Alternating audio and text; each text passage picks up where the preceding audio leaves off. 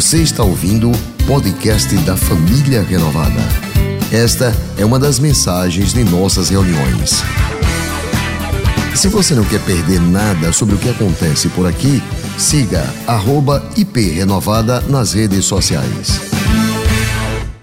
Quero ministrar na noite de hoje com esse tema que Deus colocou no meu coração. O fraco se faz forte. Como é que eu consigo, diante desta fraqueza, me fazer forte diante de Deus? Como é que eu consigo olhar para a circunstância que é maior, que é mais intensa, que é mais forte do que eu e olhar para ela e dizer assim: eu posso vencer isso.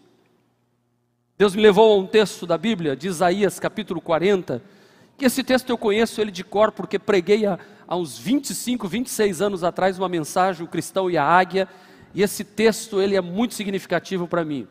Quando diz assim: será que vocês não sabem? Será que vocês nunca ouviram falar disso? O Senhor é o Deus eterno. Ele criou o mundo inteiro. E esse Deus, que é Deus eterno, que criou o mundo inteiro, não cansa, como eu me canso. Não fica fadigado, desanimado, fraco, como eu fico. E ninguém, ninguém, ninguém pode medir a sua sabedoria. Agora, esse Deus que é forte, que não se cansa, que não se fadiga. Ele é aquele também que aos cansados, e aqui eu encontro o lentivo, o tônico, para eu continuar e para eu pregar na noite de hoje. Aos cansados, como você e eu, aos cansados, Ele dá novas forças. Ele dá novas forças. E Ele enche de energia os fracos. Então, se na noite de hoje você se encontra fraco, Deus quer te encher de energia hoje. Se você se encontra sem forças, Ele quer dar novas forças a você. Porque, meu querido, até os jovens, até os jovens se cansam e os moços tropeçam e caem. Mas posso dizer uma coisa? mas os que confiam no Senhor, eles recebem sempre novas forças, aleluia. Eles correm, eles andam, eles correm, eles voam, eles voam como águia, porque o Senhor dá força para eles continuarem, dá força para eles avançarem. Repita comigo: aos cansados, Ele dá novas forças e enche de energia os fracos, aleluia. Muitas vezes esse sentimento de frustração vem e encontra lugar dentro de nós. E o que é frustração? O que é frustração, pastor? Frustração é quando é quando nós não alcançamos a expectativa que tínhamos. A gente se sente frustrado. É quando nós iniciamos um relacionamento com uma expectativa e este relacionamento frustra a gente. Pode ser um relacionamento de marido e mulher, pode ser relacionamento de patrão e empregado, de ovelha e de pastor, de ministério pastoral, de cidade. Você, você colocou uma expectativa, mas se frustrou porque não era como você pensava. E talvez você esteja aqui assim. Diz, eu comecei achando que era uma coisa e era outra, e você está cansado, cansado porque você já reuniu todas as suas forças. Deus é sua testemunha de que você já lutou, que você tentou nesse relacionamento, nesse casamento, nesta, neste negócio e não, dá dando certo, e você diz, pastor, eu estou cansado. Mas nós, como cristãos, nós precisamos, nós, é nosso dever aprender a lidar com as frustrações.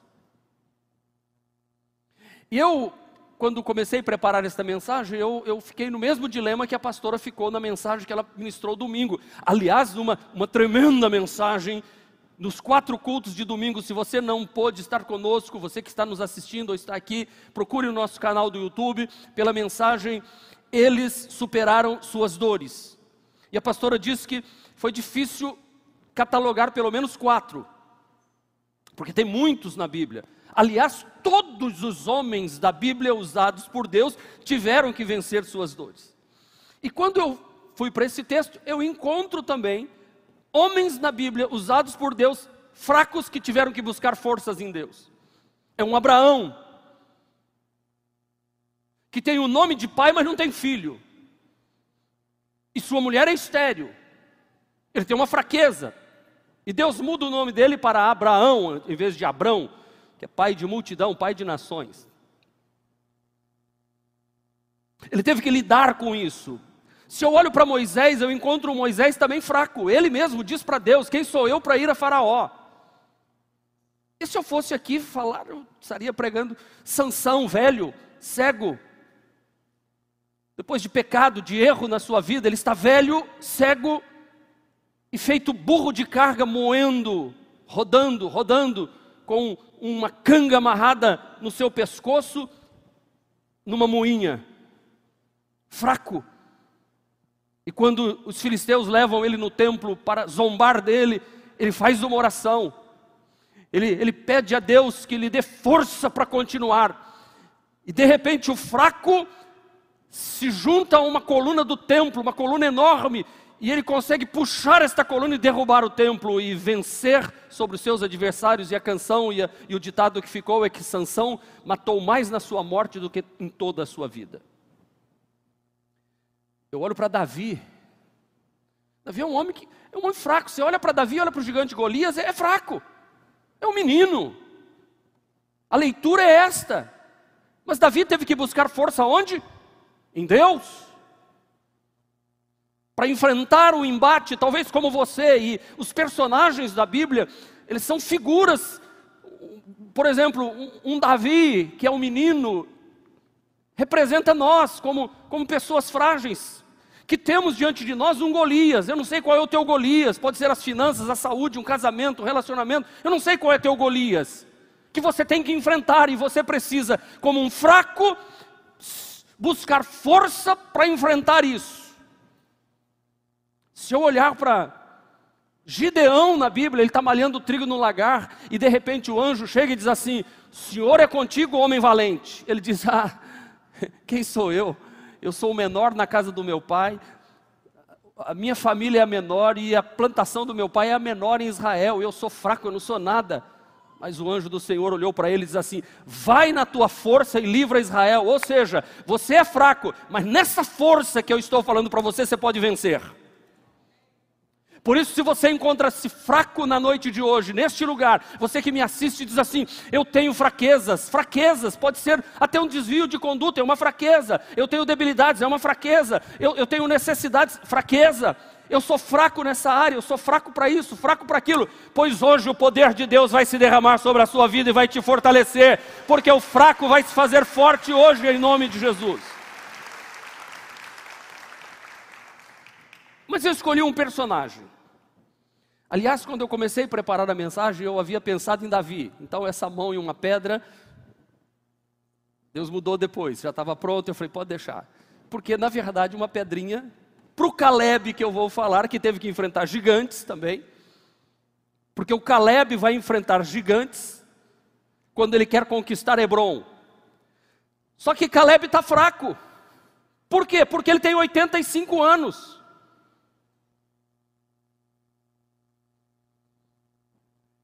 Caleb, aos 85 anos, teve que buscar força em Deus, e eu não sei qual foi o energético, qual o Red Bull, qual foi a catuaba, qual foi a garrafada que, que Caleb tomou, porque ele, ele um dia levanta e vai conversar com Josué e diz assim: o negócio é o seguinte. Eu estou com 85 anos, mas tenho vigor de homem de 40. Tem menino de 25 e 30 aí que perde para mim. Onde, onde, é que, onde é que Caleb encontrou essa força? Um idoso, 85 anos, não tem ninguém da idade deles. O único que pode ter idade igual a ele é Josué. Não tem mais ninguém da idade dele, porque todos morreram no deserto, só restou ele. Então ele é aquele, é o pozinho da gaita mesmo, é, é, é, o, é o finalzinho de vida. Como é que Caleb conseguiu manter um coração forte a despeito de ter esperado 45 anos para o cumprimento de uma promessa de Deus, e ele está firme, está forte. Quais são as características que tem na vida deste homem? Aliás, quais são as características que tem na vida de todo homem de Deus, de Abraão, de Moisés, de Gideão, de Davi? Que são estas aqui que eu vou falar, quatro que eu vou falar na noite de hoje. Porque ele tem um coração jovem, enquanto muitos jovens têm coração de idosos. Deixaram de sonhar, se tornam fracos, não se levantam para conquistar a vida. E esse Caleb, então, tem muito para nos ensinar, e eu vou me deter aqui. Em quatro qualidades que mantiveram o coração dele com vigor. E se você tiver estas quatro qualidades na sua vida, se você tiver Deus, a força de Deus, te levando a viver estas quatro qualidades, não importa quantos anos você tenha, não importa quantos gigantes você tem que enfrentar, não importa o quanto tempo a promessa tenha demorado para você, não importa a sua condição financeira, a sua debilidade, a sua saúde, não importa nada disso. E eu vou lhe dizer mais: não se escandalize, não importa se você é evangélico, budista, hinduísta, shintoísta, espírita, católico, não importa estas características que eu vou citar aqui na vida destes homens de Deus são características que, se você colocar na sua vida, no dia a dia, Deus vai dar vitória. Agora, se você confessar Jesus como Senhor e Salvador e ter estas qualidades na sua vida, porque tem muita gente que já confessou Jesus como Senhor e Salvador que não tem essas qualidades. Que eu vou falar, eu estou deixando a expectativa para você. Você já está. Fala, pastor, fala, espera. E tem muita gente que não confessou Jesus como Salvador e Senhor e não tem Deus, mas tem estes princípios. Eu conheço gente que não é do, do nosso arraial, que não é do nosso meio, que não fala a nossa língua, que não lê o nosso livro, que não adora o nosso Deus, mas tem essas características e vence. Quais são as características? Primeiro, fidelidade. Segundo, gratidão. Terceiro, capacidade de se reinventar. E quarto, humildade. Vamos dizer juntos qual é a primeira? Vamos por ponte, qual é a primeira? Fidelidade. Bora, gratidão, vai, bate o dedo, vai, reinvenção e humildade.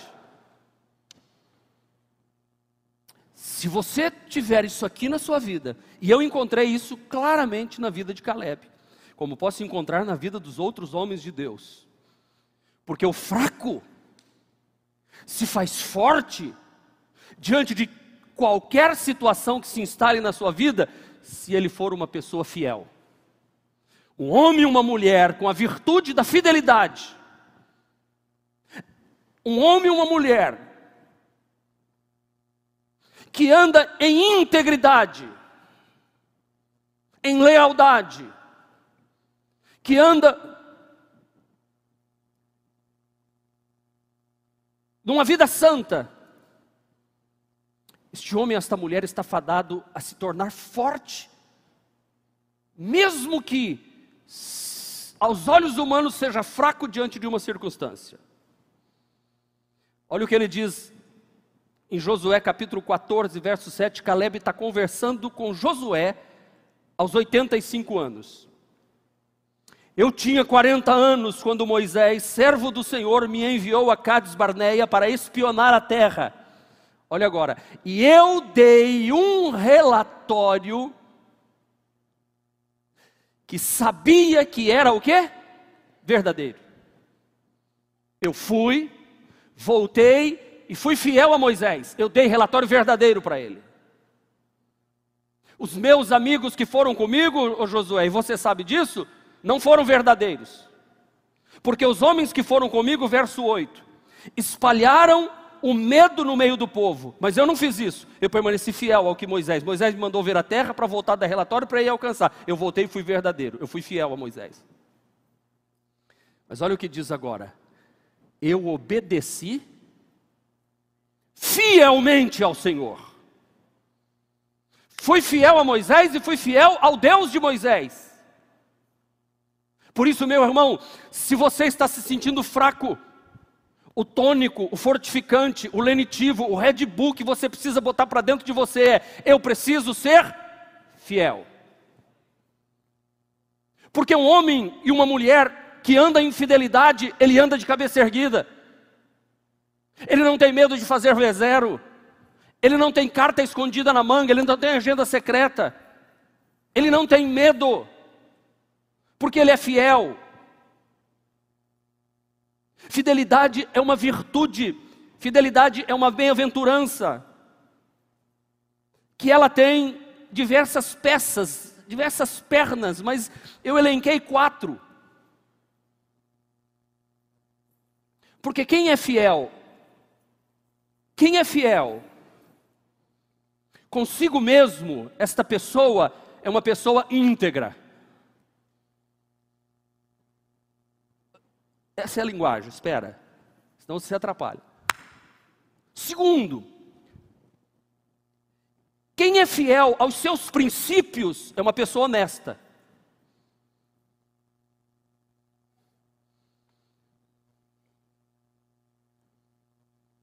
Terceiro, quem é fiel para outras pessoas é leal. Quarto, quem é fiel para com Deus é santo. Então veja que a, fidelidade se desemboca em quatro áreas. Quais são elas? Agora sim, PowerPoint, vamos comigo. Fidelidade a si mesmo, isso se chama integridade. Fidelidade a princípios, isso se chama honestidade. Sou honesto comigo mesmo e com o que falo e com o que eu digo ser. Fidelidade para com outras pessoas é lealdade, amigo leal. Agora, fidelidade para com Deus, isso é chamado de santidade. Se você andar em fidelidade em todas as áreas da sua, da sua vida, você não vai ser uma pessoa frustrada. Porque você vai dizer, eu fiz o certo porque era certo. Se não deu certo, porque não era de Deus. Eu fui justo, eu fui honesto. Primeiro, comigo mesmo. Eu fui íntegro. Eu fui honesto com os meus princípios. Eu fui leal às pessoas que estavam ao meu redor. E para com Deus, Deus sabe que eu fui fiel. É como o Caleb tem esse testemunho. Ele diz assim: Ô Josué, você sabe que eu fui, vi e fui verdadeiro com Moisés, que mandou eu ver, e fui fiel para com Deus. Então, integridade, honestidade, lealdade, santidade é característica daqueles que são fiéis.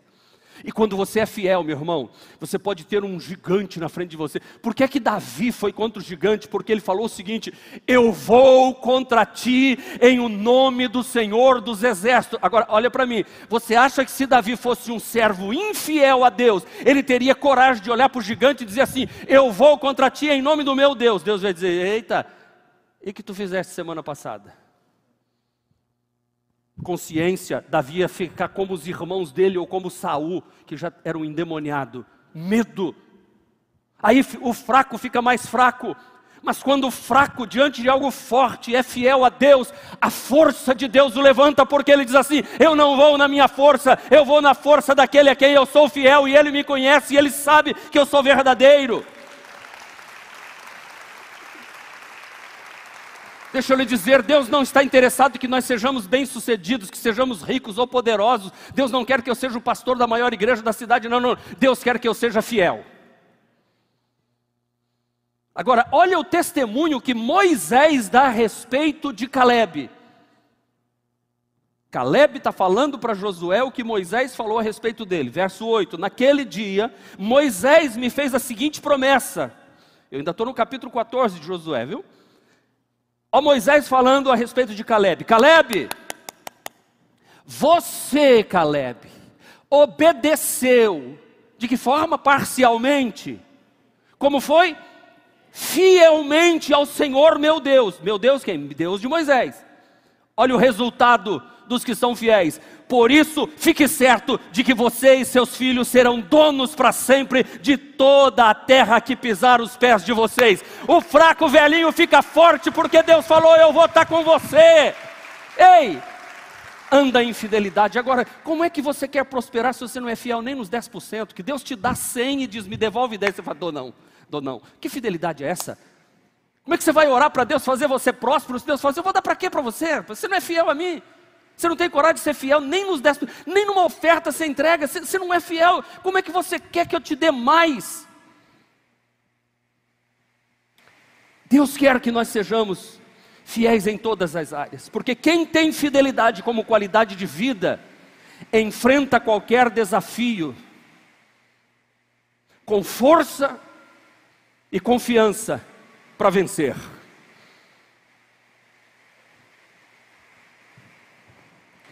Quando Paulo está em Roma, quase preso, ele já apelou para todas as instâncias do direito, das leis, e ele perdeu em todas. Mas olha o que é que Paulo diz, segundo Timóteo 4,6, ele diz assim: Eu já estou sendo derramado como uma oferta de bebida, ou seja, eu vou dissolver, vou me triturar. Está próximo o tempo da minha partida, isso aqui é, é morte mesmo. Mas olha o que ele diz: Eu combati o bom combate. Eu terminei a carreira, mas eu guardei a minha fé. Fé é fidelidade. Eu guardei a fidelidade. Por isso Paulo não está com medo. Aí, obrigado. Sabia que tinha. Vou ter que ter aqui no, no bolso. Quem é fiel não tem medo da morte, gente. Eu já disse aqui há pouco tempo, sendo infidelidade com Deus, oh, louvado seja o Senhor, obrigado Senhor, daqui a pouco a gente se encontra, Senhor, cuida dos meus, Senhor, é agora, daqui a pouco, fui, pi. Agora, se você é infiel, meu amigo, essa hora aí, você está pedindo mais uma semana, dois dias para colocar a casa em ordem, um tempinho para resolver tudo, você não está pegado mais em dinheirinho, 10% de nada, você não está pegado mais nada, você, você não quer saber mais de nada. Você quer dizer, eu quero é Deus na minha vida. A Bíblia Sagrada diz que o que Deus requer de você é que você tenha, não é que você tenha muitos talentos, mas o que Deus quer é que você seja achado fiel. Por que, que o camarada da parábola lá que Jesus contou, a um ele deu cinco, a outro deu dois e a outro deu um? Deus não estava interessado em mais talento, ele estava interessado na parábola, contando o Senhor, na fidelidade dos servos. E olha qual foi a resposta. Disse-lhe o seu Senhor: Bem está, bom e fiel servo. Isso aqui é bom, bom é porque você é fiel. Sobre o pouco você foi fiel, sobre o muito eu te colocarei. Isso é promessa bíblica, irmão. Quem é fiel tem essa promessa sobre a sua vida, receba essa palavra para o seu coração. O fraco se faz forte quando, além de fiel, segundo, ele é agradecido. Essa é a segunda característica de quem se torna forte mesmo quando é fraco diante de uma circunstância que é maior do que você. Quando você está enfrentando aparente abre aspas, frustração, como Caleb, que está com 85 anos e não conquistou a terra ainda. Gratidão. Olha a expressão de Caleb. Caleb continuou, verso 10. Agora veja, Josué. Faz 45 anos que o Senhor, Deus, disse essas coisas a Moisés. Foi no tempo em que o povo de Israel atravessava o deserto. E o Senhor me tem conservado com vida até hoje. Gratidão. Como é que você chegou aqui, Caleb? Você está com 85 anos. Deus me deu a vida. Sou grato a Ele. Por favor, não fique na cultura da falta. Não fique na cultura do que você não tem. Comece a agradecer pelo que você já tem. Eu estou com 85 anos, mas olha para mim, o Senhor me conservou em vida. Em outras palavras, Ele está dizendo: eu não me basto sozinho, se não for Deus na minha vida, eu não teria chegado aqui, ô Josué, e você sabe disso. Foi Deus, foi Deus que me trouxe até aqui. Aquilo que eu tenho até hoje, foi Deus que me deu.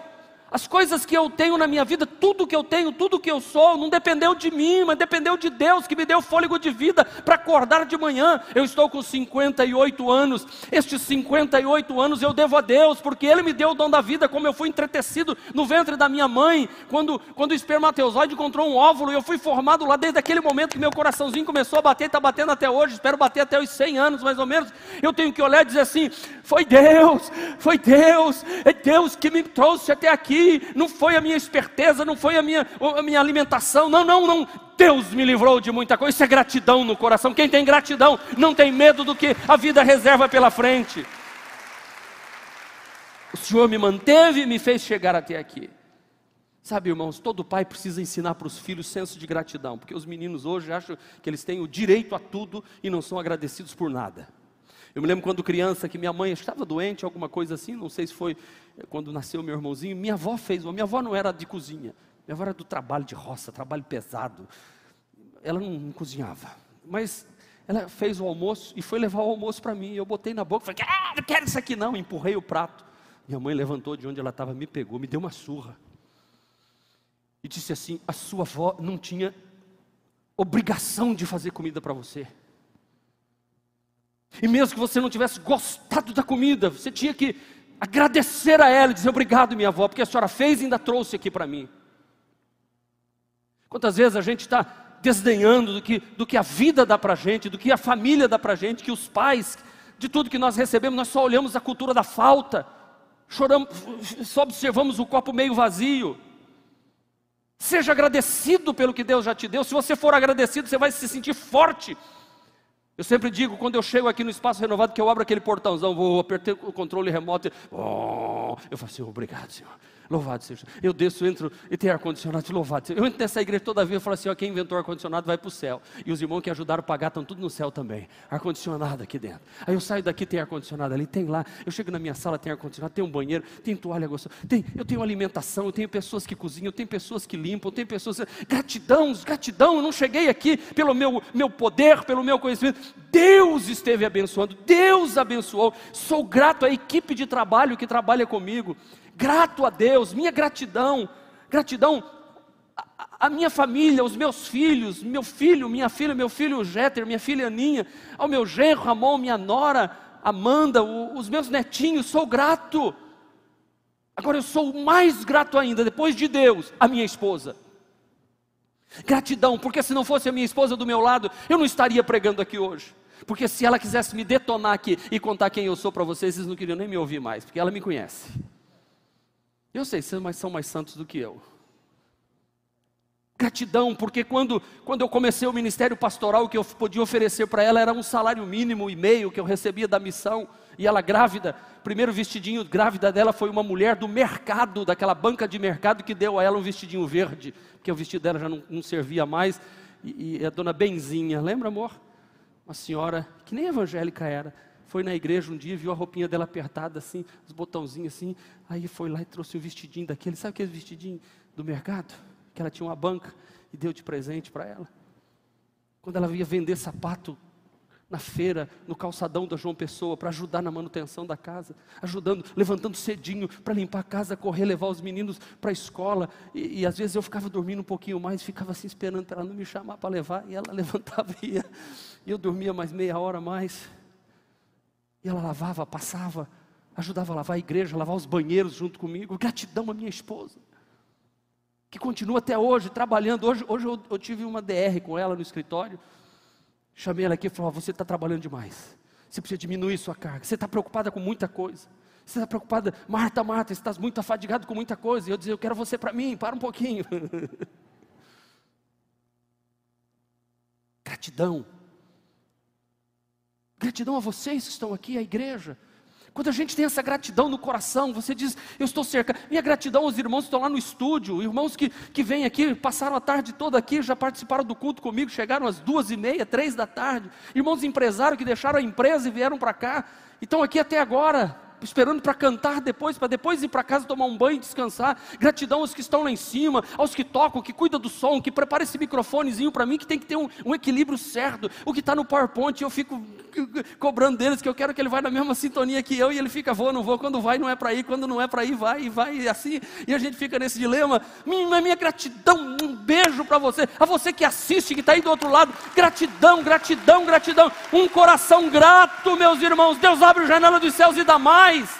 Deus fala assim: você está sabendo administrar o que eu te dei. Seja grato por sua esposa, pelos seus filhos, pela sua casa, pelo seu carro. Seja grato, vai agradecendo que cresce.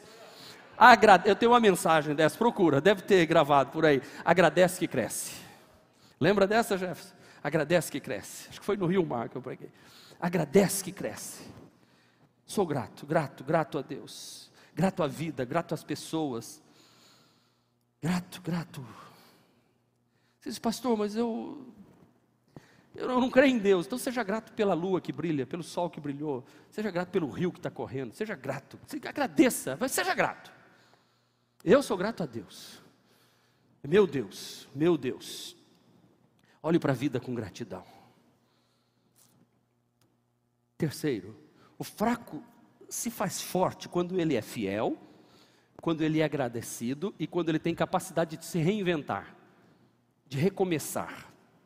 Reinvenção é a capacidade de se reprogramar para uma nova tarefa. Por exemplo, nós tivemos que nos reprogramar na pandemia, se readaptar. Maneira de culto, maneira de pôr as cadeiras. Talvez você é um professor que está desempregado e, e, não tem vaga como professor, mas de repente Deus vai te usar numa outra área, Deus vai levantar coisas novas, reinventar. O, o, o meu relógio, o meu celular, o meu, o meu iPad, o meu, o meu MacBook, ele sempre pede para. É, é, fugiu o termo agora. Reprogramar, é, atualizar, tem que se atualizar. É como uma pessoa que perdeu um olho, ele tem que aprender a olhar com um olho só. É um empresário que, que tinha 15, 20 funcionários, agora está com 10, vai ter que reaprender a fazer a coisa, fazer mais simples. E Deus vai te dando capacidade. E o Caleb, o Caleb tem essa característica, porque ele, ele, é, um, ele é um senhorzinho. Gente, 85 anos, por mais que o cara esteja bem como eu, não, não é legal, 85. Como eu vou chegar lá nos 85, entendeu? Não, não tem jeito, o cara está flácido, não, é, não tem. O que, que fez esse hominho levantar e dizer assim? Eu, é capacidade de se reinventar. Ele tira o pijama e bota a farda e diz: Eu vou voltar para a guerra, me dá uma espada aí, eu vou para cima. Não vou ficar parado, não vou ficar esperando. Se reinvente, sabe? Tem gente que diz assim: ó, papagaio velho não aprende a falar, burro velho não, não aprende a marcha, cachorro velho não aprende truque novo. Não é assim? E tem muita gente que se aproveita disso para ficar ignorante, para não se reciclar, para não melhorar, para não ler um bom livro, para não fazer um novo curso, para não reaprender, para se acomodar. Deus está dizendo assim: você vai ser forte quando você tiver capacidade de se reinventar, de recomeçar, se perder uma perna, vai aprender agora a andar com uma muleta e vai aprender a fazer coisas diferentes. É, é isso que Deus está dizendo para nós. É um Caleb que ele diz: Eu vou para cima, eu não vou parar, não. E quando alguém diz isso, no coração, que anda em fidelidade diante de Deus, quando ele é grato e tem capacidade de se reinventar, essa pessoa se torna forte em tudo que faz porque ele acorda de manhã com sabor gostoso de lutar. Escute o que eu vou lhe dizer. Talvez você diga assim, pastor, mas eu pequei, pois se reinvente como uma pessoa que pecou, se arrependeu e se levantou. Davi passou por isso. Davi parece que tudo estava perdido para ele, mas ele se levantou, pediu perdão, confessou, abandonou, deixou e alcançou misericórdia. Há um plano que pode recomeçar na sua vida. Não é porque você errou que agora vai viver esse erro para o resto da vida. A Bíblia diz que aquele que confessa e deixa alcança misericórdia. Não seja tolo como aquele que diz assim: Eu me arrebento nas pedras, mas não mudo o curso. Esse é bobo. Eu estou tendo que reaprender muita coisa, até na pregação. Pastora Domingo ministrando, ela disse que quando era criança, adolescente, ela ouvia a história de José, de Esther com uma lente. Agora, como doutora psicóloga, ela lê a história desses homens e vê outras coisas, porque capacidade de se reinventar.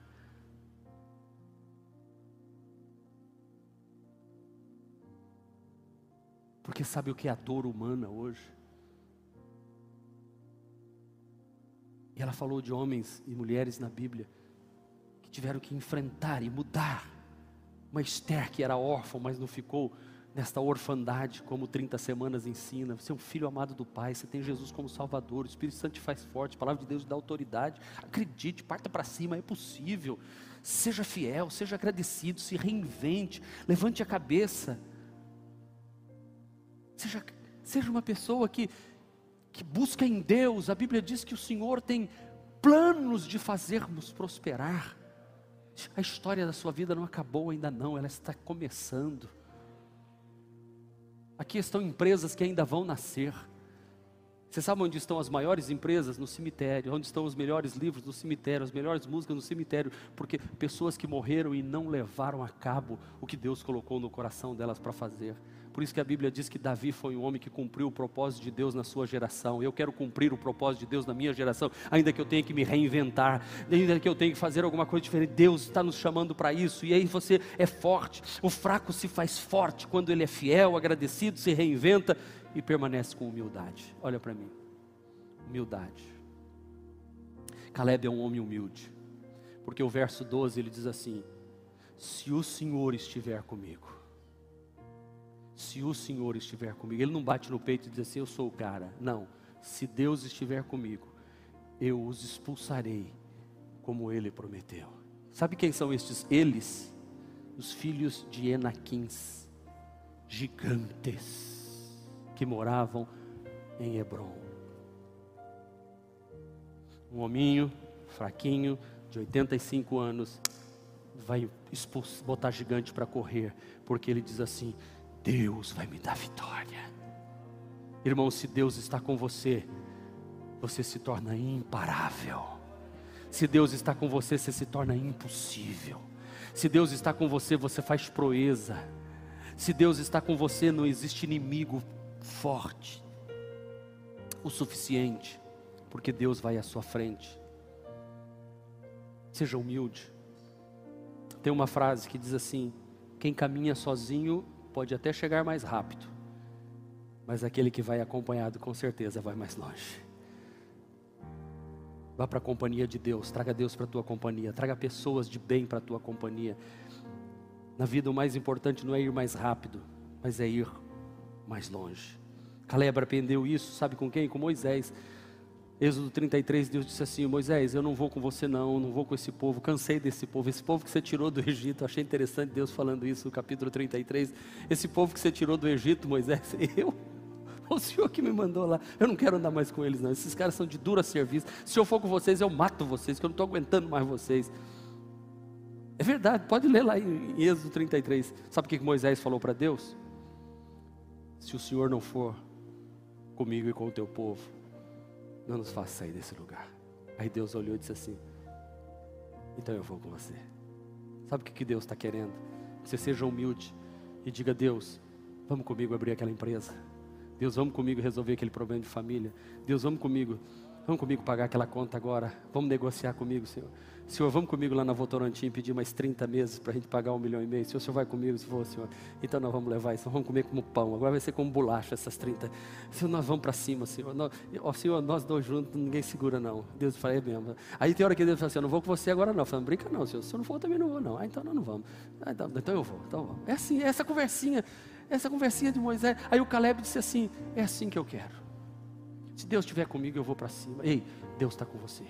Deus está com você, Deus está com você. O fato de você estar aqui ouvindo essa mensagem, Deus está dizendo: Eu estou com você. Seja humilde e eu vou te dar vitória. Eu vou te colocar lá em cima. Mantenha-se humilde, mantenha-se humilde, porque os que se humilham serão exaltados. Os que se humilham vão mais longe. Os que andam na companhia de Deus vão mais longe. O Senhor é com você. Porque ser forte é se mostrar fraco. Paulo dizia: quando eu estou fraco, aí é que eu sou forte. Porque o poder de Deus se aperfeiçoa na minha fraqueza. Quais são as três virtudes que eu tenho que ter comigo? Primeiro, fidelidade. Segundo, gratidão. Terceiro, reinvenção, capacidade de se reinventar. Quarto, humildade. Se essas quatro características estiverem na sua vida, você que parece ser fraco, vai ser forte. E o inimigo que parece forte vai ficar fraco diante de você. Josué e Caleb conquistaram a terra de Canaã. E Caleb ganhou o Monte Hebron. E os filhos dele ganharam o Monte Hebron. E Hebron está lá até hoje com o povo de Israel. Porque Deus deu ao fraco algo que ele não poderia fazer. Porque Deus é com os fiéis. Deus é com você. Eu quero convidar você para ficar de pé agora e cantar esta canção junto comigo neste momento. Aleluia. Este foi mais um podcast da Igreja Presbiteriana Renovada de Aracaju. Favorite e compartilhe essa mensagem com outras pessoas.